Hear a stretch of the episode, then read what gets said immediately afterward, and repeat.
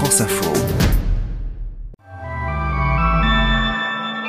Mardi 17 mai, aujourd'hui, il y a donc une femme à Matignon. Je voudrais euh, dédier cette nomination à toutes les petites filles en leur disant Allez au bout de vos rêves. Elisabeth Borne est la nouvelle première ministre. Et je me penche sur un symbole qui crée finalement plus d'attentes que de satisfaction. Le seul fait qu'elle soit femme n'en fait pas, au moment où on se parle, encore quelqu'un qui aura fait progresser l'égalité femmes-hommes en France. Et puis plus de masques sur le tapis rouge, je vous emmène au Festival de Cannes, qui fête son retour à la normale, même si le cinéma, lui, n'a pas retrouvé ses chiffres de l'avant-Covid les blockbusters, les, films très attendus, les films de super-héros marchent plutôt très bien, mais le cinéma d'auteur a beaucoup de mal, beaucoup plus de mal qu'avant. Bienvenue, je suis Céline Aslo et c'est parti pour le quart d'heure.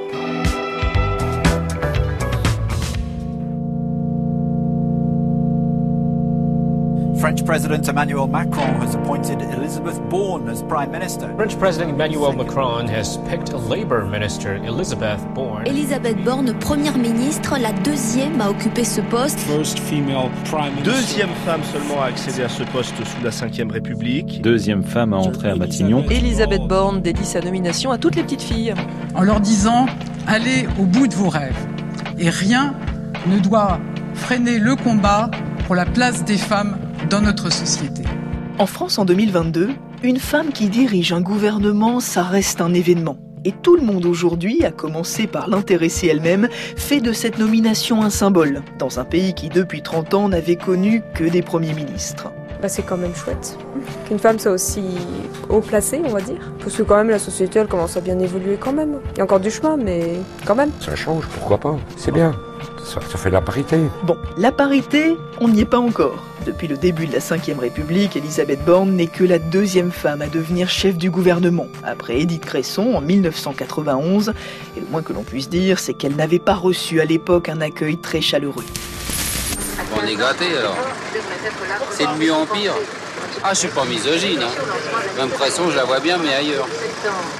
Je la vois bien euh, chez elle en train de faire le ménage ou s'occuper de ses enfants. Heureusement, les choses ont largement évolué depuis les années 90. Et en 2022, personne ne songe à contester tout haut le choix d'une femme pour conduire la politique de la France. Même s'il reste quelques résistances, dans le vocabulaire notamment. Bonjour Eric Zemmour. Bonjour. Est-ce que vous saluez vous aussi l'arrivée d'une femme à Matignon? Je salue l'arrivée du nouveau Premier ministre. Premier ministre, vous dites pas ben, Première ministre. Oh, c'est moche, non? Enfin, à l'oreille, moi, vous savez, le français, pour moi, ça doit d'abord être beau. Donc oui, c'est le nouveau Premier ministre. Alors, pour clore tout de suite le débat, je vous livre l'avis de l'Académie française. Au sommet de l'État, je cite, la féminisation s'opère usuellement sans contrainte. Pas doute, on dit bien Premier ministre. Mais la vraie question, ce n'est pas le symbole ou le vocabulaire, c'est ce qu'il y a derrière. Car une femme à Matignon, ce n'est pas forcément une féministe à Matignon. Et c'est ce que dit Nadia Pelfig. Elle est vice-présidente de la région Occitanie. Aujourd'hui, on est dans le symbole. Vous me demandez est-ce que ça va changer la vie? Je vous dis que ce que je souhaite, c'est que ça change la vie des Françaises. Donc j'espère qu'Elisabeth Borne sera cette première ministre-là. Pour autant, le seul fait qu'elle soit femme n'en fait pas, au moment où on se parle, encore quelqu'un qui aura fait progresser l'égalité femmes-hommes en France. Autrement dit, ce sont les actes qu'il faudra juger, et pas seulement les symboles. Et c'est aussi ce que dit la gauche, qui rêve de battre la majorité dans quelques semaines aux élections législatives. Une première ministre, certes, mais la question c'est pourquoi faire s'interroge Julien Bayou, le patron d'Europe Écologie Les Verts. Enfin, enfin une femme euh, à nouveau première ministre. C'est un, vrai euh, joli signal. Par contre, c'est le seul euh, motif de, de satisfaction. Voilà. Pourtant, Elisabeth Borne a fait de l'action contre le changement climatique sa priorité. Elle sera même en charge de la planification écologique. Emmanuel Macron l'a promis au lendemain du premier tour, car il a, dit-il, entendu les aspirations d'une partie de la population. Et dès hier soir, lors du passage de relais avec Jean Castex, la nouvelle première ministre s'est dit décidée à agir. Alors vous pouvez compter sur moi pour poursuivre dans cette voie face aux nombreux défis que tu as rappelés qui sont devant nous je pense notamment à la situation internationale, mais aussi aux défis climatiques et écologiques sur lesquels il faut agir plus vite et plus fort. Sauf que c'est compliqué de promettre du changement, d'incarner le renouveau quand on était déjà là avant. car Elisabeth Borne a été l'une des ministres en charge de l'écologie au cours du premier quinquennat d'Emmanuel Macron. Et pour Greenpeace, ça n'est pas vraiment un gage de confiance. Elisabeth Borne, elle incarne une certaine forme de de continuité. C'est vrai qu'elle l'a dit, elle s'inscrit dans les pas de, Jean Castex, et qui n'a pas brillé, c'est moins qu'on puisse dire euh, sur les sur les sur les questions écologiques. Donc aujourd'hui, on est plus que euh, que prudent, on va dire ça comme ça. Les prochaines semaines ne s'annoncent donc pas faciles pour la nouvelle chef du gouvernement, qui va devoir montrer que sa nomination n'est pas seulement symbolique. Cas, ce qu'on peut souhaiter, c'est que les critiques, s'il y en a, portent sur son action et pas sur son look ou sur sa diction, histoire de montrer que les choses ont vraiment changé depuis l'époque d'Édith Cresson.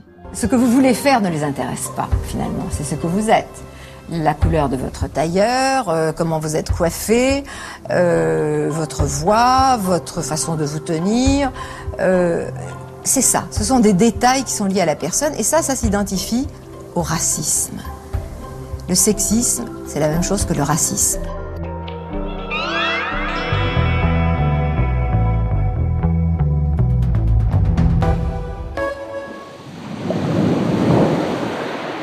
Allez, quittons les tracas de Matignon pour le glamour de la Côte d'Azur. À Cannes, ou dans l'arrière-saison lumineuse de ce premier été de paix, s'ouvre le Festival international du cinéma. Le Festival de Cannes, concours d'élégance et fête de la mer, flottille aérienne et porte-avions, réceptions et trophées. 19 nations représentées, 120 films annoncés, dont 50 grandes bandes et 70 courts-métrages. De l'élégance, des yachts et des films, tout était déjà là en 1946, quand le Festival de Cannes organisait sa toute première édition. On célébrait le cinéma et on profitait de la paix qui venait de s'installer en Europe. Et c'est étonnant de réécouter cette archive, alors qu'aujourd'hui, pour la toute première fois, le Festival de Cannes va se tenir sur un continent marqué par la guerre. Cette 75e édition devait pourtant être synonyme de retour à la normale, après un festival 2020 annulé et un festival 2021 reporté.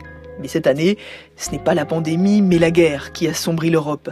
Et plus que jamais, Cannes doit assumer d'être une bulle de glamour, d'insouciance, car c'est aussi ça le rôle du cinéma. Et c'est ce que dit Virginie Efira, la maîtresse de cérémonie. Dans un climat d'insécurité, de trouille, le rire ne me semble pas grossier, au contraire, il est presque bénéfique. Je crois pas trop au cinéma didactique de celui qui, après avoir vu le film, on dit Ah, eh bien maintenant je vais m'engager là-dedans. Mais celui qui bouleverse un endroit de votre cœur, ça j'y crois très fort. Une manière de regarder les choses qui nous permet de regarder ce qui se passe autour de nous différemment, sans se laisser engloutir. Ça, ça me semble vraiment euh, essentiel. Et j'ai appelé Yann Bertrand, c'est le chef du service culture de France Info. Bonjour Yann. Bonjour Céline. Alors moi je t'imagine en smoking sur le ponton du Majestic avec les lunettes de soleil et un cocktail à la main. Je sais pas si ça ressemble un petit peu à la réalité. Alors non, pour l'instant c'est pas le cas parce que contrairement à ce qu'on pourrait croire, on travaille à Cannes un tout petit peu. Ah bon? Euh, donc le smoking n'est pas encore de retour, mais bon, on est prêt pour ce, ce nouveau festival. Alors raconte-moi un petit peu parce que c'est le retour du vrai festival de Cannes entre guillemets, en tout cas euh, sans euh, masque, à la bonne date. Est-ce qu'il y a une ambiance particulière? Alors pour l'instant, euh, bah, pas vraiment. C'est-à-dire que euh, les euh, veilles de festival ou en tout cas la journée du début du festival est toujours un peu un peu bizarre à Cannes. C'est-à-dire qu'on se prépare, on voit les les événements se monter, on voit des, des gens, des journalistes notamment arriver, mais c'est pas une effervescence absolument affolante à Cannes.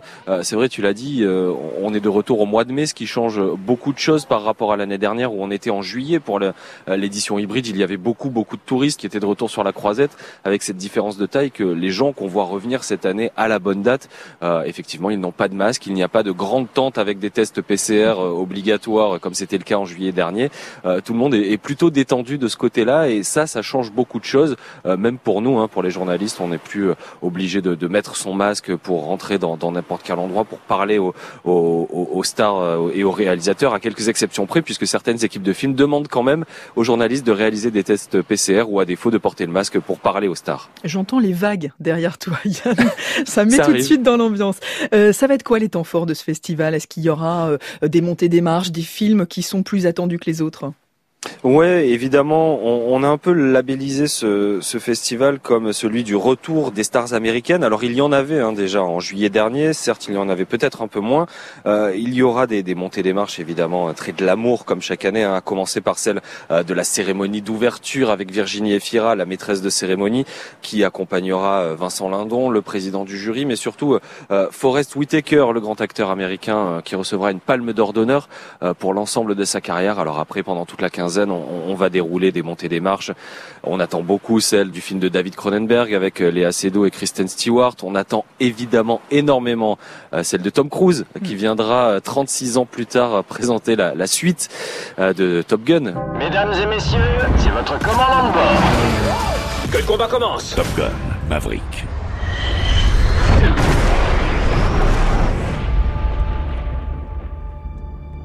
Regardez qui est là donc Tom Cruise évidemment, il y aura aussi Tom Hanks à un moment donné qui viendra accompagner un biopic de Baz Luhrmann sur Elvis Presley, excusez du peu. Il y aura quand même beaucoup d'Américains cette année. Alors ça s'annonce assez glamour, euh, mais finalement ça ne doit pas faire oublier que derrière justement ce côté euh, un peu les stars sont de retour, tout ça, le cinéma il va pas très bien finalement. Les chiffres de fréquentation en tout cas sont parvenus à la normale.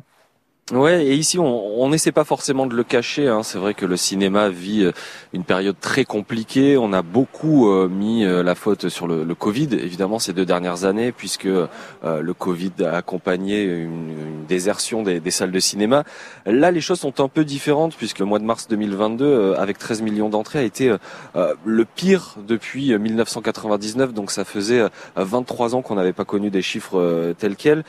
mais ce qu'il faut bien dire, c'est que Cannes marque aussi euh, l'émergence d'un phénomène qu'on voit apparaître dans les salles de cinéma ces derniers mois, c'est-à-dire que les blockbusters, les, les films très attendus, les films de super-héros marchent plutôt très bien, mais le cinéma d'auteur a beaucoup de mal, beaucoup plus de mal qu'avant. Donc euh, cette année, les, distributeurs, le marché du film sont tous un peu tendus autour de, cette tendance-là, avec aussi quelque chose en toile de fond qui revient chaque année à Cannes, qui est le rôle des plateformes et notamment Netflix, puisque le festival est, l'un des derniers dans le monde à refuser d'accueillir des films euh, en compétition euh, financés ou produits par Netflix. Et aujourd'hui, euh, les chiffres le montrent, beaucoup, beaucoup de personnes euh, ne vont plus vraiment au cinéma parce qu'il y a aussi euh, euh, les plateformes à domicile pour pouvoir se contenter et contenter son appétit de cinéphile. Ouais, je comprends que c'est de l'idée c'est aussi de redonner envie d'aller au cinéma, d'être une vitrine euh, de tous les cinémas et, de tous les genres. Euh, Est-ce qu'il y a aussi l'actualité qui vient s'inviter à, à, Cannes? Je pense évidemment à la guerre en Ukraine. Oui, oui, oui. Et d'ailleurs, le, le, délégué général Thierry Frémaux avait été très clair sur ce sujet. Il avait dit que les officiels russes ne seraient pas les bienvenus ici à Cannes cette année. Il y a aussi quelque chose qu'il faut avoir en tête. Ici, on est sur la Côte d'Azur. Hein. Il y a euh, quand même une forte communauté euh, d'oligarques russes, même si je ne sais pas si on peut les qualifier de communauté, mais en tout cas, il y a des, mm. des, des oligarques installés un peu partout sur la côte. Euh, leurs, leurs yachts ne sont pas les bienvenus, alors que d'habitude, ils, ils mouillent en baie de Cannes.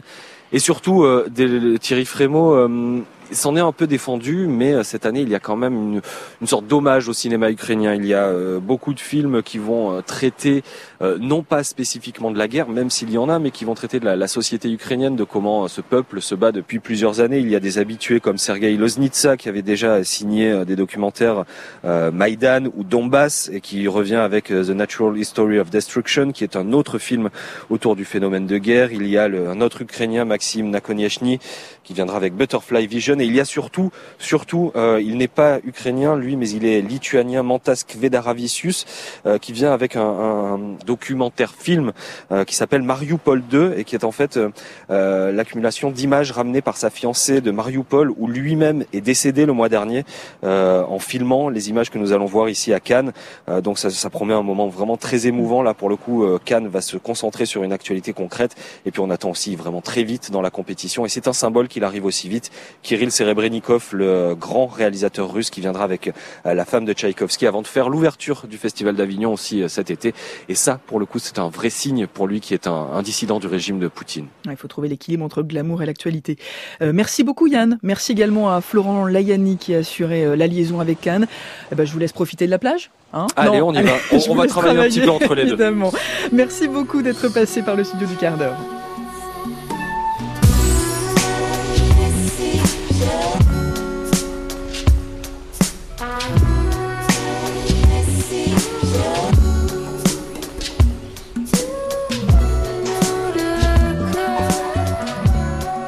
Allez, Je vous laisse rêver au bruit des vagues et au plaisir des salles obscures et je vous dis à demain pour un nouvel épisode du quart d'heure.